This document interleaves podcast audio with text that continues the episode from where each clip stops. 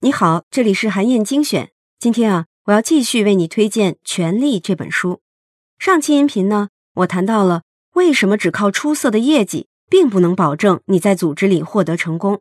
今天的这期音频啊，我想为你介绍三种方法，让你能够迅速的成为社交网络的中心，获得更大的影响力。一般人都会认为啊，想要更好的和其他人建立关系，成为社交网络的中心，那就需要擅长察言观色，要拥有高情商，才能成为社交场上的明星。但是《权力》这本书却告诉你呢，如果你能在一些关键节点上发力，即使你没有大家认为的所谓的高超的社交技巧，也能够成为社交网络的中心。具体来说呢，你可以采用三种方法。首先呢，你要想办法让自己成为信息传播的中心节点。换句话说，让组织当中大量的信息在流转的时候呢，都会经过你。这样一来。就会有更多的人需要通过你来获得他们需要的信息，或者呢，当他们想要更好的完成自己的工作的时候，会想到要来咨询你的建议，这样你就能够对他们施加更大的影响。比如说啊，基辛格他在担任尼克松总统的国家安全顾问之后呢，他就组建了一支年轻的专家队伍来负责分析外交政策。这些年轻人所采取的工作方式和尼克松原有的白宫执政团队。有很大的不同，所以呢，两方需要经过基辛格才能够进行顺畅的沟通。这样一来，基辛格就确保了自己对外交政策的影响力。再比如啊，在大多数公司里面都有一个常见的岗位，那就是客服人员。客服人员呢，其实掌握了一项巨大的优势，他们既是最了解用户的人，又是最了解自己公司产品的人。所以这项优势用好了，就可以对产品的改进和公司的决策提出很多好的建议，甚至能够对公司的战略发展施加自己的影响力，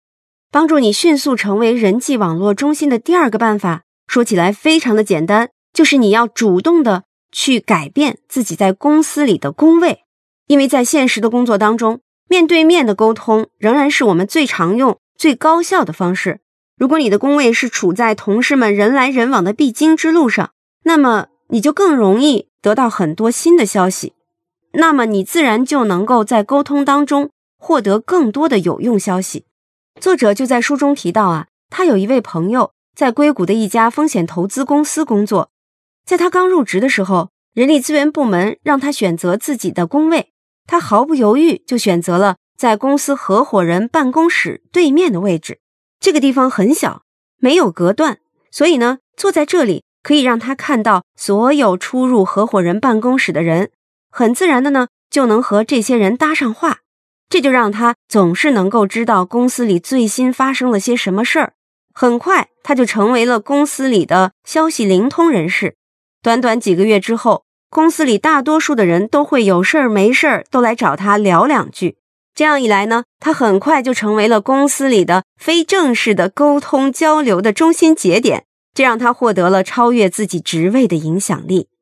帮助你迅速成为人际网络中心的第三个方法呢，是你可以通过连接不同的群体，成为信息交流的枢纽。大多数的人啊，都愿意和自己相似的人交往，也就是所谓的物以类聚，人以群分。这样一来呢。在不同的群体之间，就会出现相互隔离的情况。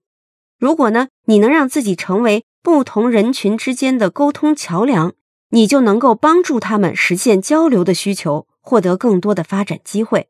作者在书里就举了这样一个例子：有一个人叫贤志，他在一家大型日本电力公司工作，他所在的部门呢叫做国际业务发展部，负责在世界各地建立和收购电厂。要想很好的完成这项工作，需要和工程部进行密切的合作。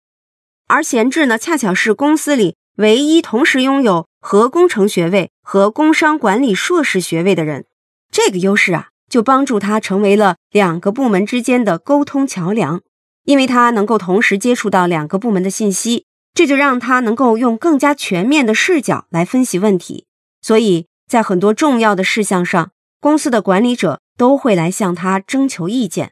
你一定知道，日本公司是很讲究论资排辈的。即便是这样，贤志也凭借自己的跨部门优势，在公司里获得了快速的晋升。《权力》这本书提供的这三个建议呢，不仅能够让你迅速的成为人际网络的中心，获得更大的影响力以及更多的社会资源，同时又让你有机会去连接价值更高的社会网络。